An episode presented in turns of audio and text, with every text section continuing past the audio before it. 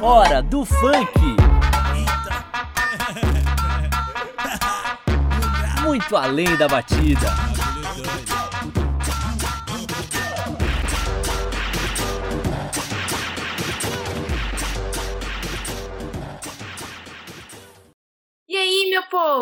Bem-vindos ao primeiro episódio aqui do nosso podcast Hora do Funk. Aqui você vai conhecer melhor sobre o universo do funk, desde a sua musicalidade até questões mais tabus. E você vai fazer isso com os melhores apresentadores da estratosfera. Isso mesmo, Euzinha, Giovana e meu querido companheiro Júlio. Fala galera, tudo bem? É isso mesmo, Gi. Aqui a gente vai entender melhor esse universo tão complexo que é o universo do funk. Vamos ter entrevistas e quadros bem legais para você que tá aí nos ouvindo. Júlio já soltando a braba aqui, né? E já que você falou dos quadros, conta pra nós um pouquinho sobre eles. Claro, Gi. A gente tem o Funk News, que vai te deixar por dentro das novidades do funk, como música nova, novos MCs e até umas fofocas. E também temos o nosso Túnel do Tempo, que vai te trazer aquele hit nostálgico e contar um pouco da história de grandes artistas que marcaram época e são lembrados até hoje. E não para por aí, porque hoje a gente tem um convidado super especial, o Rafael Hermes.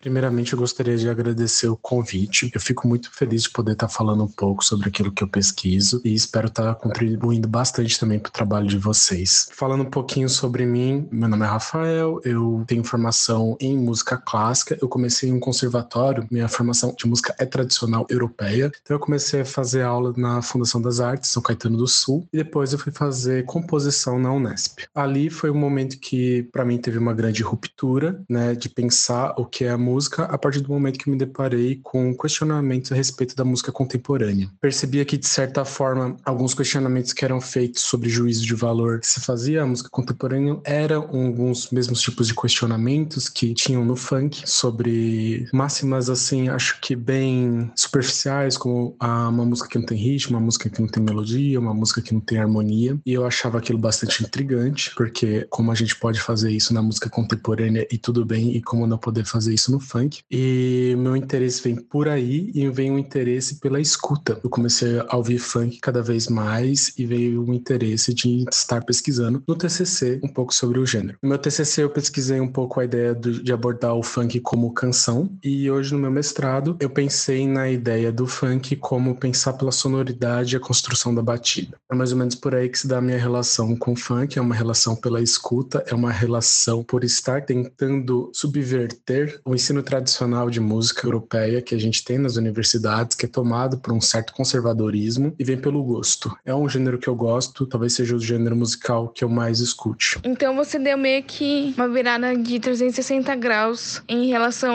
à, música, né? Antes a música erudita, né, clássica, e agora é uma música mais contemporânea, como funk e tudo mais. Por que você acha que o estudo musicológico desses gêneros mais populares, digamos mais novos assim, entre aspas, começou tardiamente em comparação à música clássica, ou seja, erudita, que sempre foi é, estudada e tudo mais.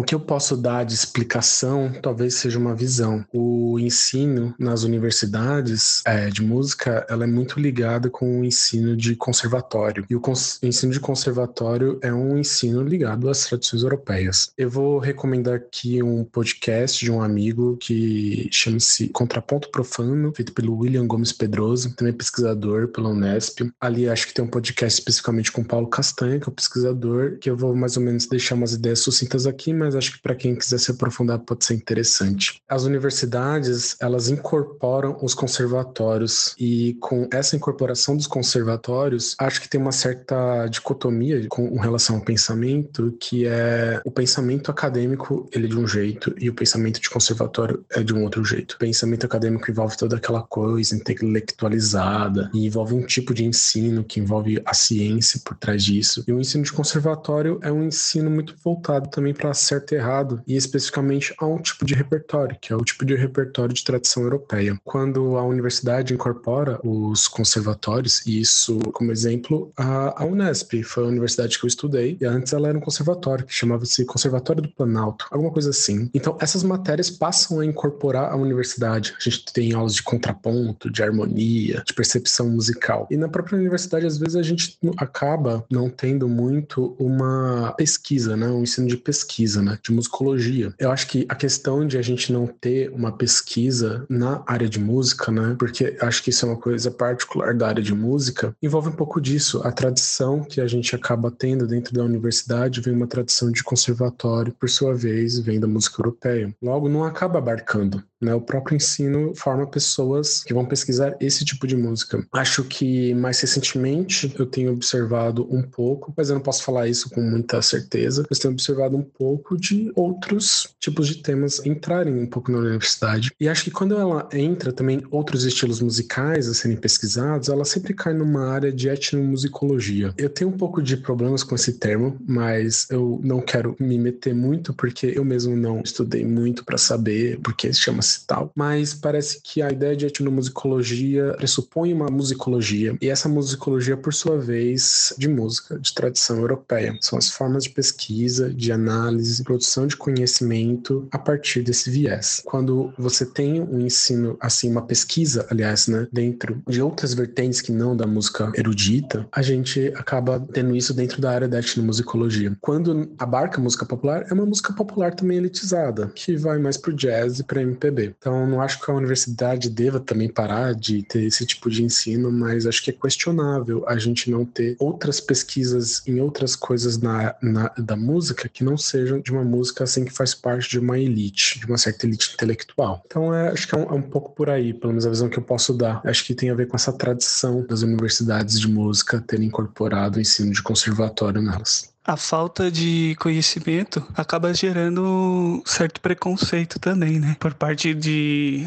de muitos acadêmicos, né? É, musicólogos também. E além disso, eu queria saber se você acha que essa cultura do do it yourself, até por questão de assim materiais de baixo custo, etc, assim, que está presente assim na origem do funk, né? Você acha que isso associado aos padrões da indústria fonográfica, etc., contribui para que haja mais preconceito também? Sim, sim, Júlio, eu concordo com você. Acho que a desinformação perpetua um certo preconceito dentro da universidade, por parte, sim, de alguns musicólogos, mas não vou generalizar que são todos. Mas acho que essa desinformação acaba contribuindo com certeza. Porém, eu acho que o problema é um pouco anterior. Acho que tem a ver com o próprio modelo de pensamento que a gente tem do conservatório que adentra as universidades. Então, acho que é um pensamento reacionário. Ela tem ideias de música muito sólidas daquilo que seria música, o ideal, né? E acho que tudo que que não entra nesse ideal não pode ser pesquisado e é, não tem valor. Esse acho que é o discurso que acaba encontrando eco nesse pensamento do conservatório. Com relação ao do it yourself, foi algo que eu me dediquei um pouco a pesquisar no meu mestrado. Eu pesquisei mais a sonoridade, mais especificamente da crueza na sonoridade das produções. E é o paralelo que eu tento estabelecer entre a sonoridade da estética lo-fi e a sonoridade que a gente tem no funk. Eu acho que elas são diferentes e tudo mais, mas não acho que seja essa sonoridade em si que faz com que contribua para certos tipos de pensamentos preconceituosos. Eu acho que é anterior a isso. Acho que elas viram justificativas para deslegitimizar. Então, falar que uma produção não está bem mixada, não está bem produzida, foi gravada com um equipamento ruim, numa sala de isolamento ruim, acho que são apenas. É... O que a gente ouve também, claro, são coisas da produção, mas se a gente parar para ver, o discurso é sempre: ah, essa música não tem harmonia, essa música não tem ritmo. Acho que são apenas discursos discursos anteriores. E essas coisas entram um pouco como formas de deslegitimizar. Então, é falar que essa produção é de um jeito, quer dizer que é ruim. Mas o problema eu acho que é sempre muito maior, né? Acho que tudo isso, na real, cai lá atrás, né? Eu não sou sociólogo para dizer e falar sobre isso, mas, ao meu ver, tudo isso tem raiz no racismo estrutural. É interessante a gente se questionar isso porque acredito que parte das produções que não sejam funk e tenham esse modo de produção particular do, do it yourself, não entram nesse discurso de valor. Acho que a gente pode pensar um pouco por aí, talvez pelo lo-fi hip hop. Eu tô me arriscando um pouco aí falando, mas às vezes eu percebo que é isso. Então acho que na real elas viram justificativas. Se essa música foi produzida desse jeito, se ela possui esses elementos na sonoridade, ela é ruim. Mas não, ela não é ruim porque ela em si é ruim, na verdade, né? É porque ela é funk. O discurso é sempre isso. Essa, essa música é ruim porque ela é funk. E aí o problema é lá atrás de falar que isso é um racismo estrutural. Então, tipo, na novamente, acho que é isso, né? É você querer desqualificar o gênero utilizando de artifícios, né? De justificativas, como falar que esse modo de produção é X, que essa música é sim, sendo que na verdade o problema é anterior e aí geralmente cai nisso, né? Essa música é ruim porque ela é um funk. A elite não vai gostar de um funk, né? Porque, enfim, acho que tem aqueles problemas na questão do racismo estrutural. Então, querendo dar uma sintetizada no que, que eu quero dizer é que o modo de produção em si, as características musicais nunca estão nesse jogo, desse discurso de deslegitimização, porque tudo será usado como justificativa para deslegitimizar esse gênero musical específico, que é o funk. O que eu escuto é especificamente isso. Ah, eu não gosto dessa música porque é isso, isso daqui, isso daqui, mas para mim, na verdade, o que me soa é sempre eu não gosto porque é funk, e ponto. E esse não gosto porque é funk, eu acho que tem uma razão lá atrás que a gente pode questionar e debater, que é a questão do racismo estrutural. Nossa, entendi, fez muito sentido. É, Rafa, na sua opinião, como músico e tudo mais, você acha que essa mentalidade do funk, né, ser ruim por ser funk, tá mudando? Ou a gente ainda tem um grande caminho pela frente para mudar essa mentalidade ainda que é muito forte, principalmente para os intelectuais e pessoal de elite? Bom, eu acho que sim, ou pelo menos eu quero acreditar que sim. Dentro da universidade, que acho que é o meio que eu convivo, eu posso afirmar mais, e até mais especificamente dentro da pós-graduação, eu acho que sim. Acho que as pessoas são bem abertas até, em parte, né? São bem abertas. Posso falar isso talvez pela universidade que eu estudo, a Universidade de São Paulo, a USP, mas às vezes eu acho que não. Eu percebo uma mudança, percebo um interesse maior de pessoas pesquisando. Vejo que na área de música tem se produzido mais. Quando a gente tem ido em congresso, a gente tem mais pesquisadores falando sobre funk. Apesar de, na academia, de modo geral, pensando nas ciências mais sociais, da antropologia, por exemplo, sociologia, o funk já é mais debatido, né? E não existe muito preconceito, ao meu ver. A gente tem muitos trabalhos produzidos, mas na área de música não, né? E o que eu percebo, pelo menos, é um pouco mais de pessoas pesquisando o gênero dentro da área de música, mas acho que ainda a gente vive uma transição entre esse pensamento mais conservador e, enfim, para ir para uma coisa mais aberta, se pesquisar todo tipo de gênero, né? Porque quando a gente está na academia, não acho que seja só o funk não é que não é contemplado. Tem outros tantos gêneros que não são contemplados dentro da área da música. Um exemplo é o rock, né? O rock mesmo não é estudado com tanto afinco, pelo que eu percebo, né? O que eu tenho notado ultimamente é que existe mais pessoas se interessando a universidade está mais abertas também e mais pessoas têm entrado na pós-graduação e pesquisado. Pelo menos é o que eu noto dentro da pós-graduação. Fora da academia, acho que inegavelmente o funk é um sucesso. Acho que o que se escuta mais de música brasileira hoje é o funk, é o que mais provavelmente se exporta. Porém, acho que ao mesmo tempo, parte de uma elite não, não, não aceita, né? Ainda existe esse discurso de valor, ou se ouve ainda, toma como uma música menor. Por aí eu já não vou conseguir saber afirmar muito bem, né? Acho que existe essa dicotomia também, né? Ao mesmo tempo que o funk é um gênero muito escutado, muito ouvido, é extremamente consumido não só no Brasil como fora do Brasil, ao mesmo tempo eu ainda percebo um certo discurso e acho que não é à toa que a gente tem tanta perseguição também. A gente vê tantos projetos de criminalização que saem de tantos em tantos tempo. Em 2017 teve um, né, se não me engano, que foi aquele de criminalização do funk, que foi para aquele portal e Cidadania. 2018, 2019, aliás, teve mais um de um deputado. E e a gente tem toda perseguição também às DJs e aos MCs. O Renan da Penha, por exemplo, é um, o MC Pose também. Então acho que tem uma perseguição ainda ao funk, ao mesmo tempo que ele tem um grande sucesso, né? Então acho que sim, de forma geral, o funk tem sim é, conseguido entrar um pouco mais na academia, o pensamento tem mudado, mas eu me considero uma pessoa otimista, né? Então eu acabo tendo essa visão, pelo menos o que eu gostaria de acreditar. Pois é, galera, o funk tá dominando o mundo mesmo. E se você não gosta disso, o problema é seu. E se reclamar, vai ter mais em mais lugares, sim, senhor. É desse jeito, né, Gi? Tomara que cada vez mais o funk seja estudado e encarado com a importância que ele merece, né? Com certeza. Mas a gente ainda tem um longo caminho de luta para chegar nesse ponto aí que você falou. Mas de passinho em passinho a gente consegue, né? E já que estamos falando sobre o futuro do funk, que tá com o tal que tá rolando por dentro dele nesse momento com o nosso Funk News.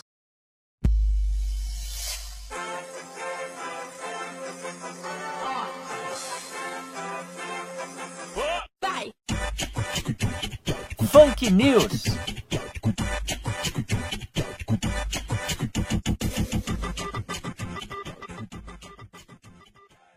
Sejam bem-vindos ao Funk News. Aqui você vai ficar sabendo de todas as novidades do mundo do funk, além de conhecer novas apostas toda semana. Hoje temos notícias incríveis para dançarinos de funk e da nossa querida Anira, além de conhecer a nova aposta do funk pop. Bora lá. Qual que é a primeira notícia, Ju? A primeira notícia é sobre um concurso que vai eleger o melhor dançarino de funk em BH. Moradores das regionais de Belo Horizonte já estão se aquecendo para mostrar todos os passos e descobrir quem é o melhor dançarino de funk. Entre os dias 22 de setembro e 27 de outubro, todas as terças-feiras, às 20 horas, haverá lives com as apresentações dos vídeos dos dançarinos selecionados no canal do YouTube da competição, o Disputa Nervosa. Os finalistas serão avaliados em voto popular com vídeos publicados no site oficial do Centro Cultural lá da Favelinha. Os quatro mais votados vão para a final, que ocorrerá por meio de transmissão ao vivo. Nossa, eu que tenho dois pés esquerdos, não me imagino nessa competição não, hein? Índio. É, pra gente resta assistir, né? Então, bora falar pra galera a nossa segunda notícia? Bom, a nossa segunda notícia de hoje é que a Anitta, né, tá celebrando o sucesso do Me Gusta, a última música que ela fez, e fala que o funk realmente se expandiu pro mundo inteiro, que era uma promessa que ela tinha feito lá no comecinho da sua carreira, de levar o funk pro mundo, é, virar internacional e tudo mais. É, e pra quem não sabe, né, pra quem tá por fora, assim, o Me Gusta é um novo hit da cantora, que é em espanhol, que conta com uma mistura de funk, rap e pagode, com a participação especial do Mike Towers e ninguém menos que Caribe. Isso mesmo, a Caribe tá nessa música, galera. Então, vale muito a pena escutar. Além de, como vocês devem estar sabendo, a Anitta se apresentou no Jimmy Fallon, um dos maiores programas é, de entrevistas lá dos Estados Unidos. Então, ó, foi o maior sucesso. Teve troca de figurino, teve dança, teve o Rio de Janeiro como fundo. Foi uma beleza. Então, ó, se vocês quiserem ver, tá lá no YouTube do Jimmy Fallon, do Saturday Night Live, e vale a pena dar uma conferida. Realmente uma produção incrível, né? É, o funk tá realmente com a Anitta, Lesha, Poca, Pablo, mano. Essa galera tá difundindo o funk pro mundo inteiro agora, que é muito bom pra gente. E qual que vai ser a nossa aposta da semana de hoje, Gil? Bom, e a nossa aposta da semana é a Mabi. A carioca Beatriz Machado Gouveia, mais conhecida como Mabi, é uma das apostas musicais de 2020. Aos 26 anos, a artista inicia sua carreira, que será focada no pop funk. Desde os 15 anos, ela já se reunia com amigos para sessões de canto e violão. Foi nessa época que ela formou, junto com seus amigos, a banda Replay, onde gravavam covers, compunham e trocavam ideias sobre música também. Mabi gravou algumas músicas como Atrevidinha, Me Apaixonei por Você, Nós Dois, entre outras. Sua voz doce, delicada e ao mesmo tempo precisa chamou a atenção de muitos, com referências musicais como Ludmilla, olha elas, Anitta, Lesha, Poca, a Mabi já mantém diversos projetos planejados para serem lançados ainda em 2020. E só notícia boa, né, nesse Funk News de hoje? Boa demais. E ainda tem muito mais por vir, hein? Mas por enquanto, que tal a gente voltar com a nossa conversa com o Rafa sobre esse estilo que a gente tanto ama? Bora, já é. Voltando um pouco na questão da sonoridade, né? Eu queria saber o que quer dizer lo-fi e como o lo-fi pode ser observado como, de certa forma, uma característica estética também presente no funk. É, então, o lo-fi é um termo que surge como oposição ao termo hi-fi. O significado de hi-fi seria high fidelity e o de lo-fi, low fidelity. Se refere a equipamentos de som. Esse termo surge no contexto do pós-guerra. Equipamentos high fidelity seriam equipamentos que entregam uma boa qualidade, uma fidelidade boa do som. Em oposição ao low fidelity seria o contrário, uma baixa fidelidade ao som, uma baixa qualidade. Esse termo ele surge como uma tentativa mercadológica desses equipamentos e o lo-fi ele não surge como esse termo dentro dessa tentativa mercadológica. Ele começa a aparecer mais ou menos por volta, se não me engano, da década de 70 e é nos anos 90 que se estabelece uma estética chamada de lo-fi. Então, o lo-fi mais ou menos se dá a partir da cultura do it yourself ou da cassette culture, que seriam as gravações feitas em fitas cassetes de forma caseira. E os sons pertinentes a essas sonoridades são sonoridades que não seriam desejados gravados dentro de um contexto de produção mainstream, de um estúdio profissional. Então, seriam sonoridades que a gente tem vindas de equipamentos de baixa qualidade, equipamentos que acabam revelando muito ruído, causam algum tipo de distorção no som, ou determinado tipos de espaços que a gente escuta que o equipamento não é capaz de conseguir filtrar, esse tipo de coisa. O lo-fi exalta essas sonoridades e elas são, elas acabam fazendo pertencentes à estética. O que eu busquei tentar responder no meu mestrado é como essa relação se dá. A gente não pode afirmar sobre um funk lo-fi porque as pessoas não fazem isso, né? O texto que eu usei como boa parte ali do meu mestrado é do musicólogo Adam Harper. Ele tem uma tese de doutorado sobre lo-fi, uh, mas ele trata o lo-fi a, par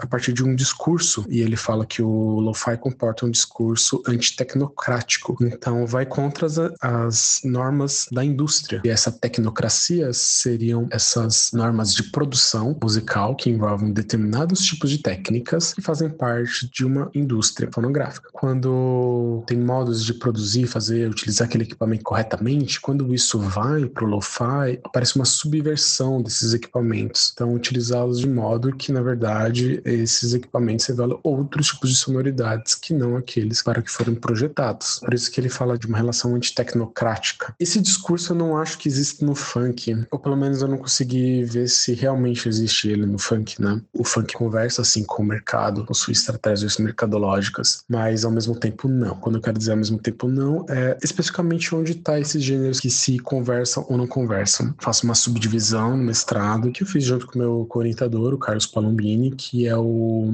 uma divisão por meios de circulação. Então você tem um meio mainstream, um meio underground e um meio termo disso, né? Então mainstream a gente tem esse pop funk, você tem selos como as majors que tem contratos com artistas como a Ludmilla, a Anitta. O underground que seria o oposto a isso, né? Então não existe esse selo, seria muito mais para uma linha de gravação independente, né? Que você tem sonoridades como o funk proibidão. E você tem o mainstream de que seriam essas novidades que surgem a partir do underground, que seriam popularizadas através de mídias pelas internets, como plataformas como GR6, a própria Condzilla. Essa sonoridade, ela se dá nesse meio mainstream e no, no underground. E o que eu tento buscar é a relação pela sonoridade. Especificamente aqui eu posso dar um exemplo, que é a música que o MC Fiote produziu, que é o Bumbum Tantan. O processo de produção dele é um processo rudimentar. É, no meu mestrado eu analisei três músicas, mas eu acho que essa é a que talvez mais consiga ser um exemplo daquilo que eu quero dizer, porque foi a música que me motivou a estar tá correndo atrás de fazer essa pesquisa. Então ele usou equipamentos assim, bem que seriam característicos a uma produção de do it yourself. Um celular, por exemplo, um notebook que ele fala que é cheio de vírus, tudo aprendendo na hora. Então, o que acontece é que na sonoridade que a gente tem na música, a gente tem vários ruídos, distorções, alguns ruídos que a gente chama de ruídos de performance, que seriam elementos da produção que não tem uma relação do ponto de vista da produção tradicional. Então, um baixo, de repente, que é escrito de uma maneira não ortodoxa, que não segue os padrões harmônicos. Então, o que se dá na relação entre a estética lo-fi e o funk, do que eu percebo, é meio que exclusivamente pelas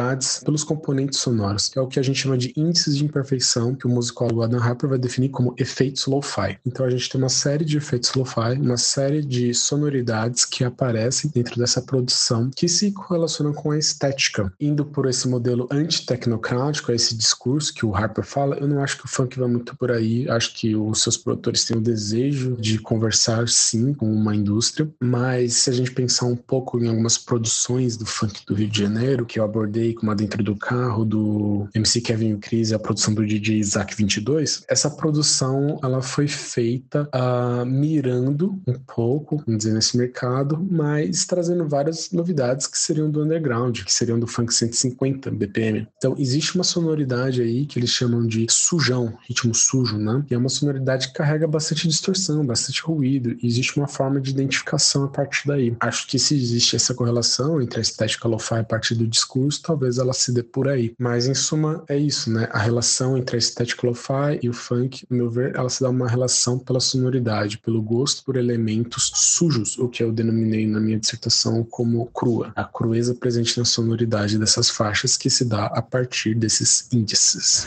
É, já indo no embalo dessa coisa das características do funk e tudo mais, é que você falou de lo-fi, é, o funk tem uma característica de se apropriar, né? De pegar alguns elementos elementos de outros gêneros, outras melodias que não necessariamente são deles, né? Propriamente ditos. Por que você acha que isso acontece dentro do gênero funk? Bom, então, essas características especificamente, né, que levam a essas hibridizações no funk, que são essas apropriações de determinadas coisas, de determinados estilos, isso é especificamente o porquê eu acho que eu não vou conseguir saber te responder, mas eu acho que o processo de criação, ele remonta à própria história do gênero, né? O funk a gente pode entender como um subgênero da música eletrônica dançante, então ele é uma música eletrônica, ele conduz a dança, ele pode ser visto como um subgênero dentro do hip hip hop e ele é um subgênero da canção brasileira. Então acho que a gente pode ter essas classificações para entender o gênero. O processo de apropriação de partes de música e usá-las dentro desse contexto chama de sampleamento, sample. É um processo que remonta ao hip hop, mais ou menos ali na década de 70 80 de Nova York. Começa a ter esse processo de pegar trechos de música, misturar com outras bases e assim criar música, né? Um beat, né? Eu acho que tem esse próprio processo que vem daí. O funk deriva dessa escola de Nova York de hip hop. Ao mesmo tempo, localmente, por volta ali mais ou menos da década de 80, 90, nessa né, transição, os primeiros funks que surgem, eles surgem como versões e que eram feitas nos próprios bailes, essas versões que eram chamadas de melôs. Então, eu acho que esse procedimento, ele já remonta à própria história do gênero. Já desde o começo se eram apropriadas músicas que vinham de fora, misturado com parte da melodia local e também de pegar partes de música e apropriá-las para usar como samples talvez tentando buscar uma explicação à sua pergunta, acho que o funk é muito produzido, é muito produzido em larga escala e não apenas mais, como antigamente, apenas no Rio de Janeiro, depois São Paulo. Acho que isso é bem difundido. A gente tem muitos subgêneros dentro do funk. É um gênero muito plural e eu acho que toda essa pluralidade leva a essas hibridizações, né? Você tem esses DJs locais, como teria um DJ de brega funk, como tem um DJ de funk 150, como tem um DJ aqui de São Paulo, que vai usar as panelinhas. Eu acho que vai ter essas características locais que vão sendo incorporadas. Além do mais, é um gênero que vende, né? Acho que isso a gente também não pode esquecer, né? É um gênero que vende e acho que existe também muitas permutas que são feitas, né, entre os artistas e que são gravados. Então a gente teve durante um tempo ali por volta acho que de 2013, se não me engano, até um pouco antes o funknejo, né? A gente tem uma rocha funk hoje, funk rei rave, né, que mistura elementos musicais, a música da rave que toca, que seria psytrance, por exemplo, misturado com funk. Então acho que o funk ele é bastante aberto a hibridizações por algumas outras coisas, né? Então acho que tem essas questões mercadológicas, mas acho que também remonta à própria é, concepção, própria história ali do gênero musical.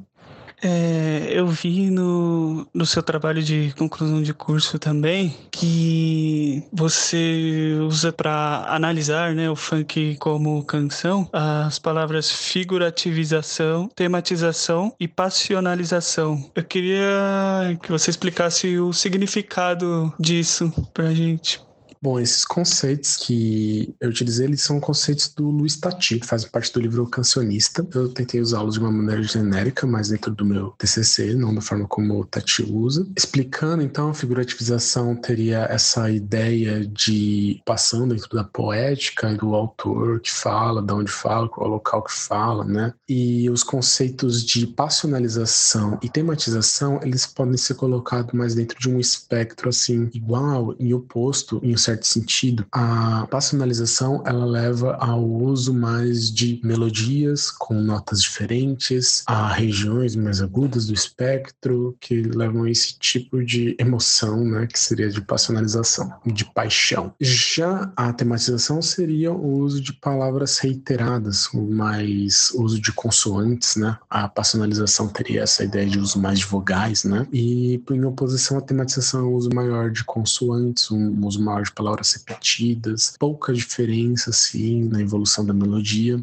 Quando eu uso esses conceitos, eu tento trazer eles para o funk, é justamente para a gente tentar ter um olhar dentro de determinados subgêneros são melodias no funk que de repente tendem mais a uma impostação vocal que é cantada, por isso leva-se ao uso maior de vogais, ao uso de melismas, ao uso maior da elocução vocal, e a outra, que seria o caso da personalização, e outro, a subgêneros que usam isso de forma mais repetida. Então, são subgêneros que conduz mais aquilo que tem sede do rap, que seria essa melodia falada, canto falado, né? É o que mais ou menos a ideia que o, o Schoenberg expressa lá atrás, que chama-se de Expressgesang, que são, seria uma melodia próxima da fala, né? Ah, então, esses subgêneros que a gente poderia colocar, da personalização, por exemplo, seriam subgêneros que vão mais para um funk melody. E em oposição à tematização, seriam subgêneros como, por exemplo, o funk putaria, que usa assim, palavras mais repetitivas, sem grandes diferenças nas melodias. Então, aproxima muito mais a como que é feito o rap, por exemplo. Já que você falou um pouco sobre os subgêneros do funk e tudo mais, a gente queria saber sobre o funk melody, né? Que é um dos mais conhecidos, acho que talvez um dos mais populares, né? De onde ele surgiu? Qual seria a derivação de que gênero ou subgênero do funk e como isso o transformou ao longo do tempo? O funk melody ele surge de uma vertente de eletro chamado Latin freestyle. Então, o funk melody é a forma como ficou conhecido esse subgênero aqui, né? Ele é uma vertente específica que vem do eletro que é um, um, um, o grande gênero que, que, influenciou o funk. Então, o funk melody era, era, é, é essa forma como era chamado esse subgênero. A partir daí, do Latin Freestyle, né, começou a ser feito músicas com essa sonoridade, através de versões também, muito no começo. E acho que hoje o funk melody ele tem um, um sentido um pouco mais genérico, que se refere a todo tipo de subgênero no funk que é mais melodioso, que é mais cantado. E acho que ele evolui até um pouco mais para o que a gente chama hoje de pop pop funk, que vai mais pro lado da Anitta, Ludmilla, por exemplo. Você falou do funk putaria, né? Queria saber qual é a diferença entre o funk putaria e o funk irreverente. Bom, então, essa terminologia de funk reverente, a primeira vez que eu vi ela foi no livro da Janaína Medeiros, Funk, Crime e Cultura, o som da medo e prazer, se não me engano é isso. É um termo que não se usa muito no funk, para falar a verdade, né? Mas eu vi no livro dela, né? O que a gente pode fazer paralelo hoje é o que chama-se de funk ousadia. Funk putaria é o funk cuja temática das letras fala do sexo, por vezes de maneira pornográfica. Então tem a ver com erotismo, com sexo, tem toda uma problemática clara em cima sobre machismos e sexismos, mas é, essa é a temática por trás das letras. Quando a gente fala de funk ousadia, ou ali como eu usei o funk irreverente, é esse funk muitas vezes que iria para esse lado de duplo sentido. Ele não é direto, ele não é explícito, como é o funk putaria. Já o funk ousadia, que seria essa terminologia que hoje eu tenho achado melhor, apesar de que não é também tanto usado no funk, seria esse funk que se produz como versão light, então são muitos funks putarias que são adaptados para falar de uma forma que possa propagar para outras mídias. Um bom exemplo é quando o MCG15 com o DJ Jorginho fez o The Wanda, em que lá eles falam o Meu Pau Te Ama, e na versão light foi adaptado para O Pai Te Ama. Iria mais ou menos por aí o subgênero, né? Para poder passar em outras mídias, tem restrições, você faz a versão light, e isso geralmente acaba sendo chamado de funk ousadia. Então seria mais ou menos isso. Esse funk irreverente seria uma terminologia que eu vi da Janaína Medeiros, né? Ela não é muito usada no funk, mas ela é usada para se referir aos funks de tipo de duplo sentido, como as produções lá da Tati Quebra Barraco, da Daisy Ticrona. Você acha que essa música Deu Onda, ela pode ser classificada também como dentro do Melody?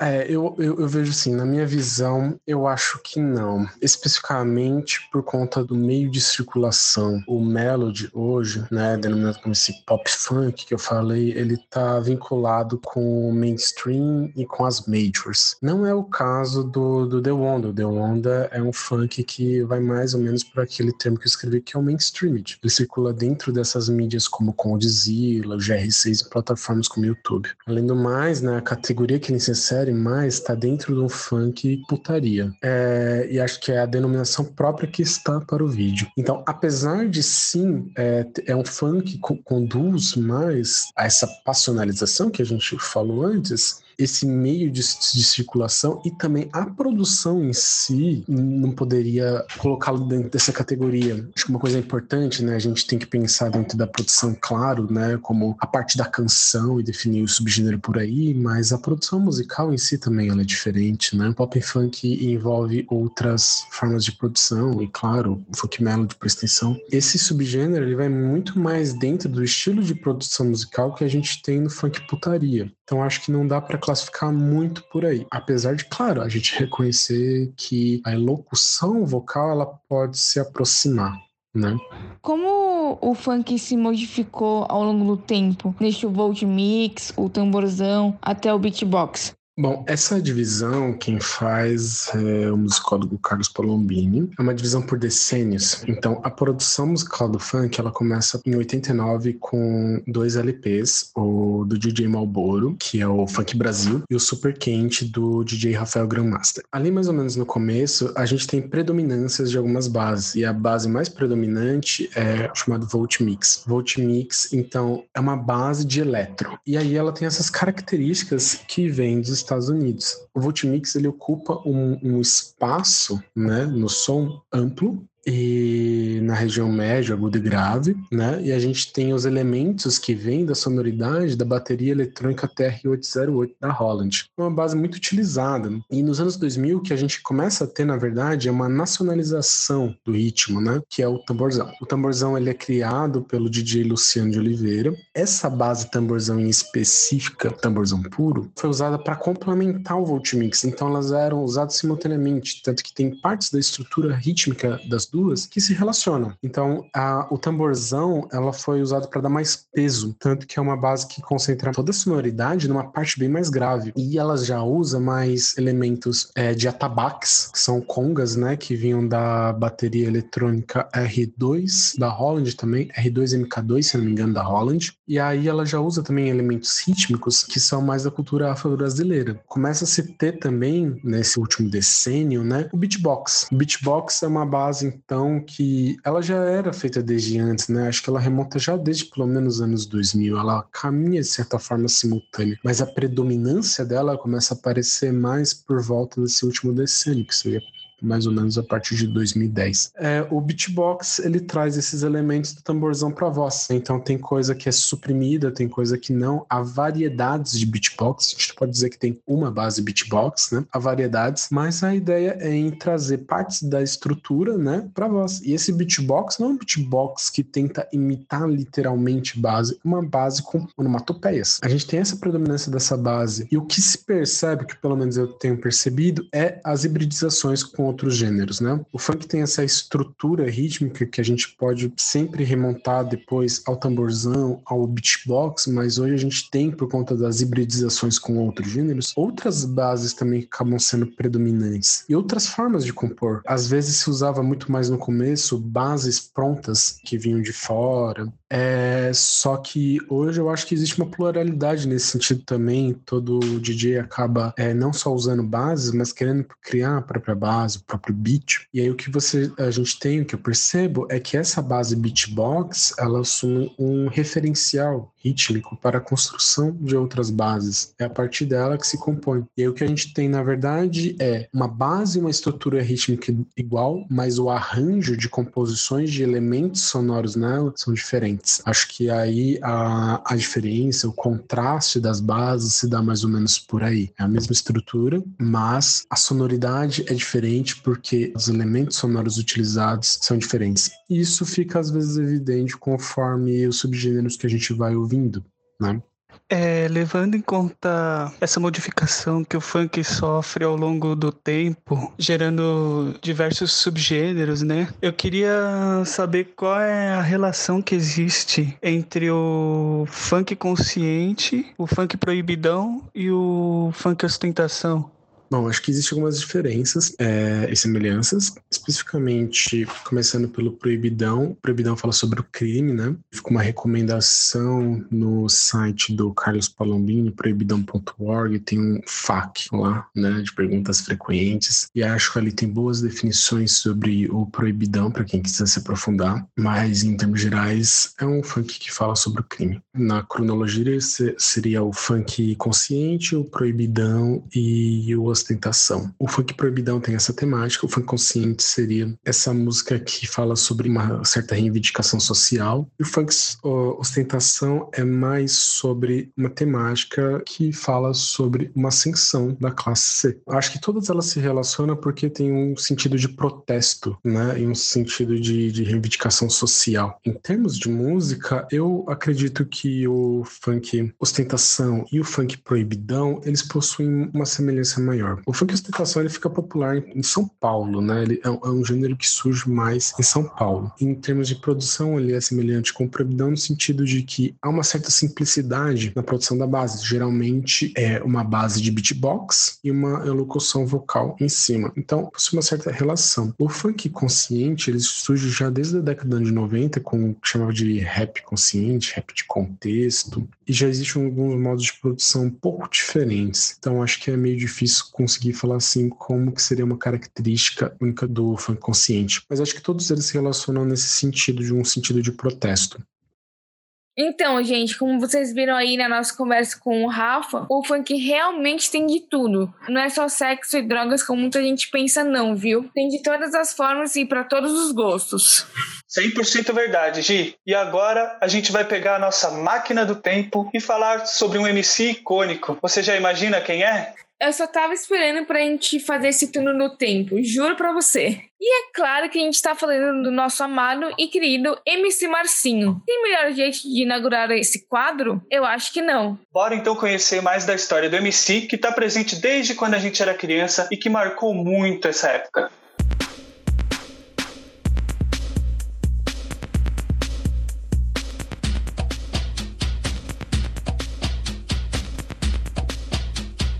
Túnel do Tempo.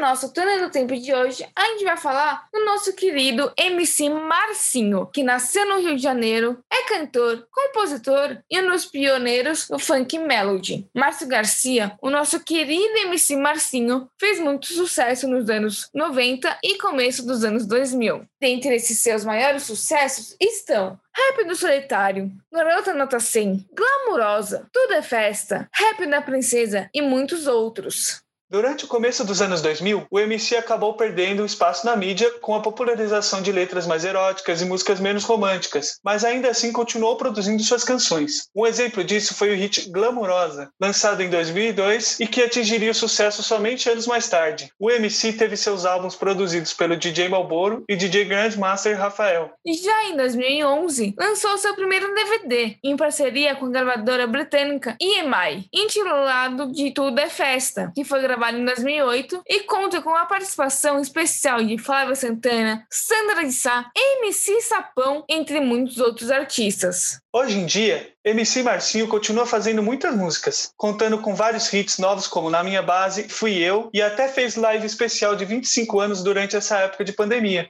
Meu, mas que túnel do tempo nostálgico mesmo, hein? Eu lembro de dançar as músicas do MC Marcinho quando eu era só um nenenzinho ainda. Pois é, Gi. Parece que foi ontem que eu tava na escola ouvindo Glamurosa. Ô, época boa, viu? Mas vamos continuar ouvindo a nossa conversa com o Rafa, que ainda tem muita coisa boa por vir. É muito interessante pensar que um gênero que é tão diverso, né, com as letras, os subgêneros que a gente falou aqui, sofre tanto preconceito por parte da sociedade, né? Na sua opinião, Rafa, o que você acha que chama mais atenção do funk em geral, assim, para ser um estilo tão popular, mas ao mesmo tão deixado de lado, assim, pela sociedade? É a batida, a melodia, a letra?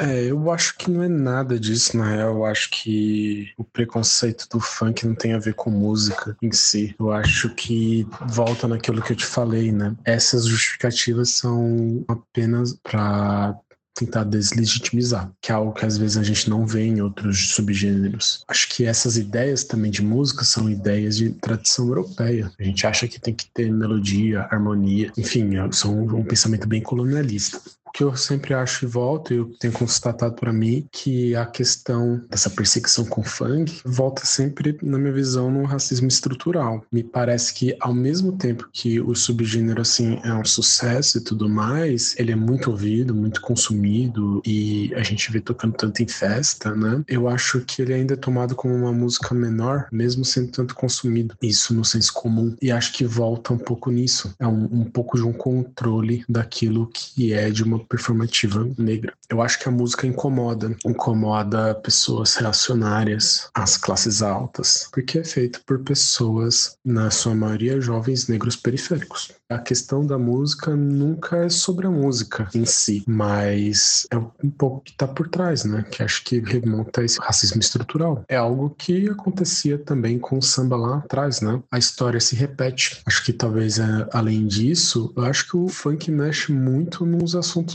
de tabus, né? Falar sobre sexo, da forma como o funk faz, e falar também sobre crime, da forma como o funk faz, incomoda. Mas sabe, tem outros gêneros que também passam pela mesma coisa, falam sobre sexo. O rock é um gênero cheio disso, sabe? E às vezes esse discurso não vem. Então, o que me intriga é um pouco isso, porque um pode, outro não pode. E aí me parece essa constatação, né? Acho que tem a ver com racismo estrutural. Sim, às vezes a música não é só aquilo que a gente ouve, né? Tem questões que vão muito além dela mesma, né? Ou estão muito anteriores à música, né? A gente fez aqui um forms, né, para saber as dúvidas que o pessoal tem sobre o funk também, né? Que é um gênero muito complexo, né? A maioria das pessoas não sabe nem da existência de subgêneros e então acaba surgindo bastante dúvidas. Mas tem uma aqui que eu achei que conversa muito com o que a gente está falando, que faz muito sentido. Até onde uma música pode ser considerada funk?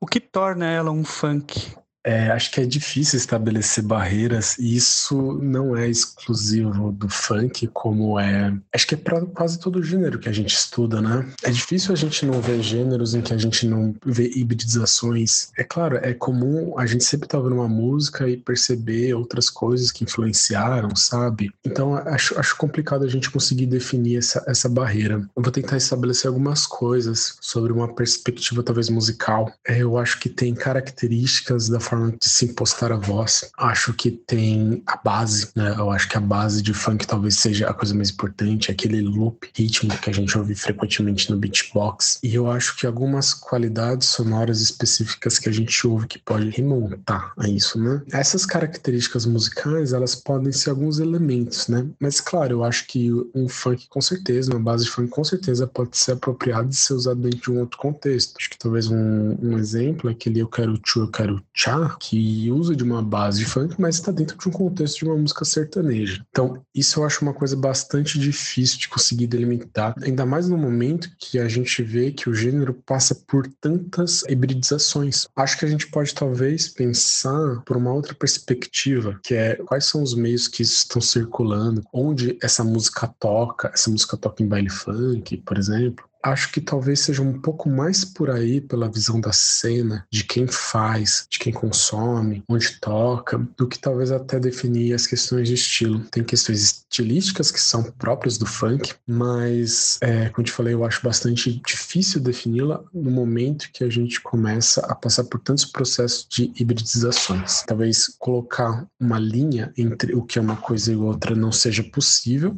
mas eu acho que pensar talvez na cena onde essa música circula e quem são as pessoas envolvidas nela, talvez sejam a melhor forma de a gente conseguir definir se é ou não é, se é que dá para dizer que é ou não é. Acho que isso, enfim, é algo que a gente vê em muitos outros subgêneros musicais e talvez seja uma tendência do nosso momento de ver tantos subgêneros que se relacionam entre si. Acho que isso não é exclusivo do funk e a gente percebe em tantas outras músicas, né? Pois é, Rafa. Eu acredito, né, que seja muito difícil, não só no funk, mas tipo na música em geral, né, limitar ela por fatores, características e tudo mais, porque é algo que tem constante transformações e tudo mais. E eu queria para fechar essa entrevista, né, com chave de ouro te agradecer mais uma vez por estar aqui participando. Não como uma visão de pesquisador e tudo mais que você é, mas como alguém que gosta de funk, que escuta funk, que é fã, né, do funk, como foi que o funk, né, se tornou o que ele é hoje? Tipo, foi com a ajuda da internet, né, das redes sociais e tudo mais. E o que você acha que vai acontecer com o gênero funk em geral, né, não só os subgêneros e tudo mais? O que vai acontecer com ele daqui 5, 10 anos, tanto na forma de música como em questões sociais e tudo mais?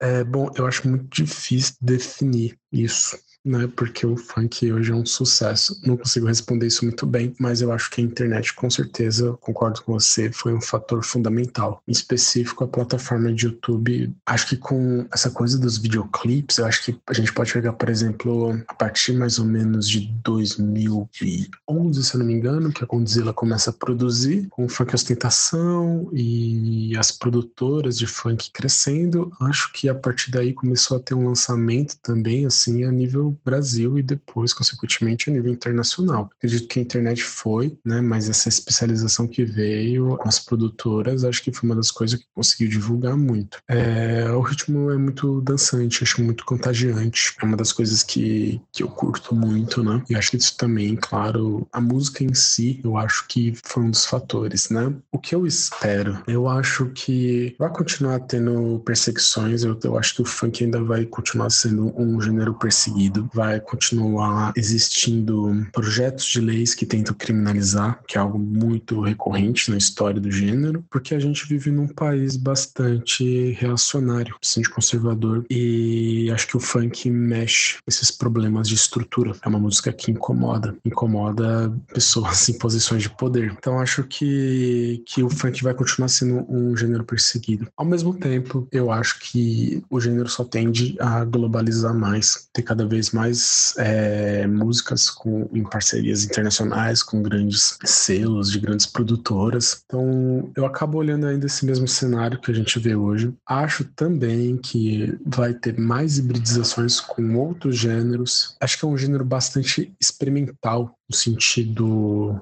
literal da palavra, né? Acho que passa realmente por muita experimentação e por isso eu acho um gênero bastante inovador em tudo que faz. Então acho que a gente vai continuar tendo cada vez mais subgêneros dentro do gênero, dentro do gênero funk. Vai continuar sendo um gênero perseguido, uma música perseguida, ao mesmo tempo que vai continuar sendo uma música que faz muito sucesso. E não só a nível Brasil, né? Agora, com certeza, mais do que nunca, eu acho, né? A nível internacional. É um gênero extremamente exportado, extremamente consumido fora do Brasil também. Pois é, né? Eu acho que o futuro do funk é algo que a gente vai ter que esperar para ver o que vai acontecer com ele, né? Tanto em questões sociais, culturais, né? Nessa coisa de preconceito, do racismo, na prescrição, né? Que você falou agora. Tanto na questão da música, como ela vai se desenvolver, criar novos gêneros, se transformar e tudo mais. Então, com isso, Rafa, eu queria muito te agradecer mais uma vez, né? Por ter topado participar desse projeto. A gente sabe que os tempos de hoje não, não tão fáceis assim, né? Com pandemia e tudo mais. Então, mais uma vez, muito obrigado e espero poder conversar mais com você sobre isso no futuro próximo, né? Sim, eu queria agradecer muito a sua presença, mesmo que virtualmente. Foi muito esclarecedor e muito bom fazer isso com você. E muito obrigado por ter participado, respondido nossas perguntas. A gente gostou bastante. Bom, eu que agradeço. É, para mim, falar sobre funk é sempre muito gostoso. E eu, eu fico muito contente de ver dentro da universidade cada vez mais pessoas falando sobre isso. Eu me sinto mais motivado de ver que a academia é um ambiente que de repente pode estar mudando. Acho que ainda dentro da área de música, esse andar é bem devagarzinho, mas é sempre bom ter esses outros olhares, né? Fora da área de música, de ver como acho que tudo é um pouco mais aberto. Então, espero ter contribuído bastante com vocês e no que puder ajudando, tô por aí. E é dessa forma que a gente vai acabando o nosso primeiríssimo episódio aqui da Hora do Funk. É isso mesmo, Gi. Foi muito bom fazer esse primeiro programa com você. Para quem está nos ouvindo, muito obrigado também por ter acompanhado até aqui e com certeza vai vir muito mais por aí, né, Gi? Júnior soltando tudo aqui do meu lado para vocês. Mas isso vocês vão ter que esperar os próximos episódios que estão vindo aí. Porque aqui a gente não trabalha com spoilers, não, hein? Aproveita que você já tá aqui e vai escutar as nossas playlists. Muito bem lembrado. Toda semana as nossas playlists vão ser atualizadas para vocês poderem revisitar o passado e também ficarem com as mais novas sensações. E a gente vai ficando por aqui. Até o próximo episódio que logo logo tá aí para vocês. Valeu!